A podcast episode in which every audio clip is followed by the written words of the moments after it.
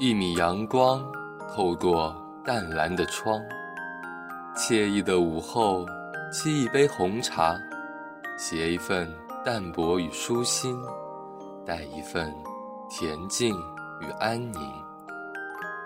欢迎走进午后红茶。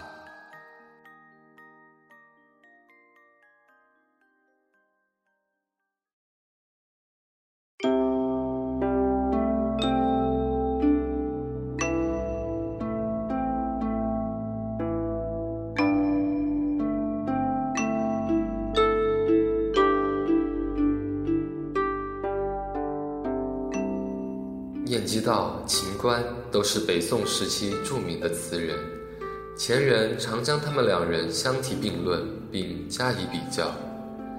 两位词人同具有凄婉娴雅的艺术风格，但又各具特色。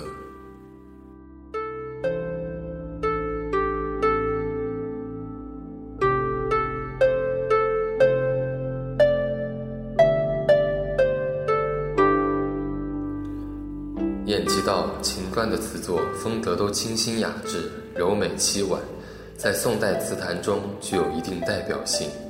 但由于各自身的特点，使得词作又具有各自独特的艺术风格。郑谦《城府谈词》中评：小山词伤感中见豪迈，凄凉中有温暖。与少游之凄离幽怨异曲，小山多写高堂华烛、酒阑人散之空虚。淮海则多写登山临水、栖池零落之苦闷。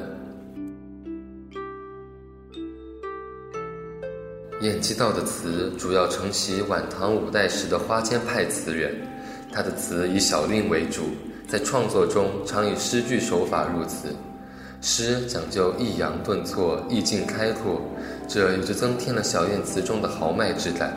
他将前人的诗句画入词中，了无痕迹。却增添了词的意境，如“落花人独立，微雨燕双飞。今宵胜把银缸照，犹同相逢是梦中。”在词中，他还常常使用对句，增强词的韵律感，如“客情今古道，秋梦短长亭。新酒又添残酒困，今春不减前春恨。”长亭晚送，都似绿窗前日梦。小字还家，恰映红灯昨夜花。以诗入词，在表面形式和艺术风格上，都促成了小燕词轻壮顿挫的艺术风格。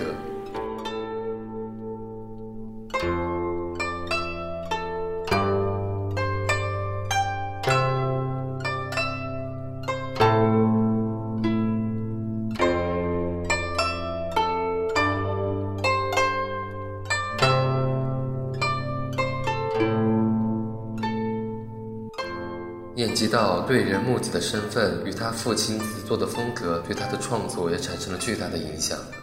他的身上有上层社会的局限性，他的眼中也全是繁华的往昔与富贵。正如他在自序中所说：“他的词意西成解韵，期以自语，所以多从追忆入手去寻得精神的慰藉。”王国维《人间词话》中评说。小山金贵有余，但可方驾子也方回，未足趟横淮海。在他的词中，满是浓艳繁华的场景。他眼中的女子形象也是鲜艳亮丽的，沉水浓熏秀背，流霞浅酌金船。笑靥秋莲生绿浦，红脸轻腰旧时凌波女。碧落秋风吹玉树，翠结红巾。晚过银河路，庭院碧苔红叶遍，金菊开时已尽重阳夜。这些景物繁华与艳丽美女都只是过往，只能出现在回忆中。于是心中满是旧的哀伤。兰青犹有旧时香，每到梦回珠泪满。醉拍春山惜旧乡，天将离恨恼疏狂。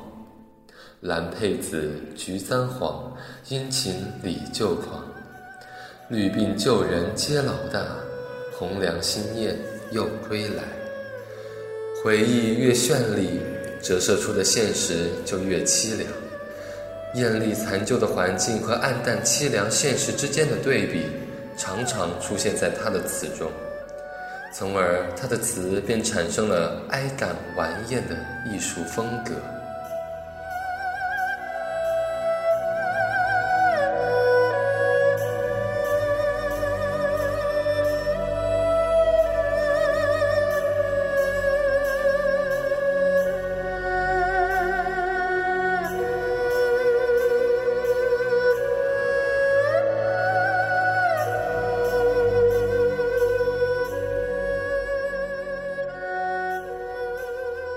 秦观的词柔情曼声，清新婉约。他是苏门四学士之一，自然会受到苏轼以诗为词的影响。从他的身世经历中，我们知道，他的词中夹杂了许多仕途经历的悲叹与人生坎坷的感慨。文学即人学，是作者人生经历与心灵的反应。秦观把颠簸的人生经历映射到词中。让小词的柔美过渡到了凄美，使得词中渗透了一种凄厉之感。这感慨完全是他生命的凝结。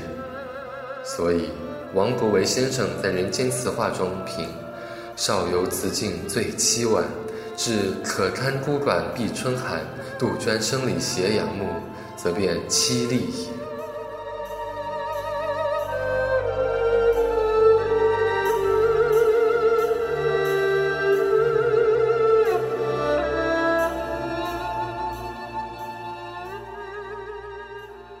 沙行，雾失楼台，月迷津渡，桃源望断无寻处。可堪孤馆闭春寒，杜鹃声里斜阳暮。一季梅花，渔船始宿，弃城辞恨无重数。郴江信自绕郴山。为谁留下潇湘曲？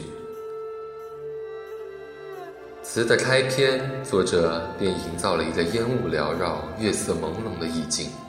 接着，借用陶渊明的《桃源》典故，说了桃源无处寻觅，无人的孤馆把料峭的春寒挡在门外，伴着斜阳里杜鹃的声声啼叫，给人震慑心灵的凄楚之感。此时，秦观构造的意境已是凄婉中更添悲痛，正如王国维先生评说的一样，达到了凄厉的地步。频繁传递着书信，却不知道这信是否有去无归。他把恨一遍一遍记着，没有了数量。秦观的感情总是不经意而发，一个字的使用，却总能达到意想不到的艺术效果。他不说此恨无重数，而是用一个“气”字把恨注实，恨的堆积犹如砌的城墙，一层一层而又坚不可摧，足见恨之深。秦观的恨是砌的坚固，他的愁是凝的透彻。他说：“念七绝琴弦，感生倾覆，相望几许凝愁。凝愁不无法化解。”足见秦观用字练字之巧妙。接着，他发出了深沉的疑问：郴江无休止地绕着郴山，终究它是为谁而流？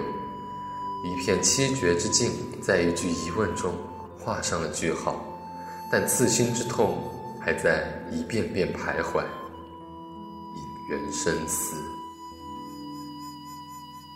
梦破蜀窥灯，双送小寒侵背。落魄凄苦的现实环境的摧残，让内心柔弱的情观变得凄厉，词境也走向凄厉。春去也，飞鸿万点，愁如海。以海喻愁，甚是有力。在现实的愁苦将他填满之后，他的精神已遁入他处。醉卧古藤阴下，了不知南北。一种看似超脱的无我之境展现在眼前，而实际上，这是一种最无奈的对现实的反抗。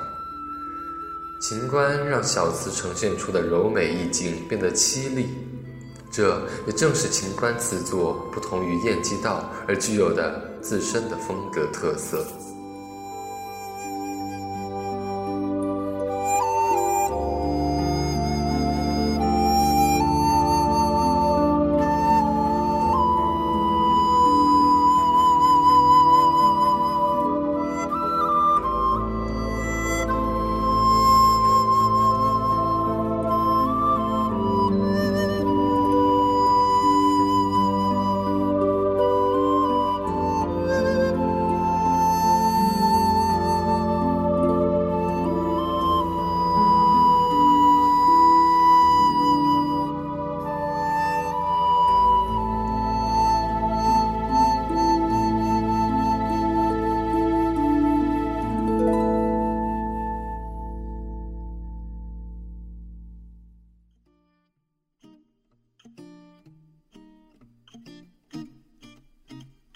茶温已减，茶香不散。花开花落，茶沉茶浮。心情积蓄，味道几何？时间在音乐与文字中静静流过，下一刻，就该是夕阳西下，漫天晚霞了吧？感谢您的收听，午后红茶，午后你的红茶。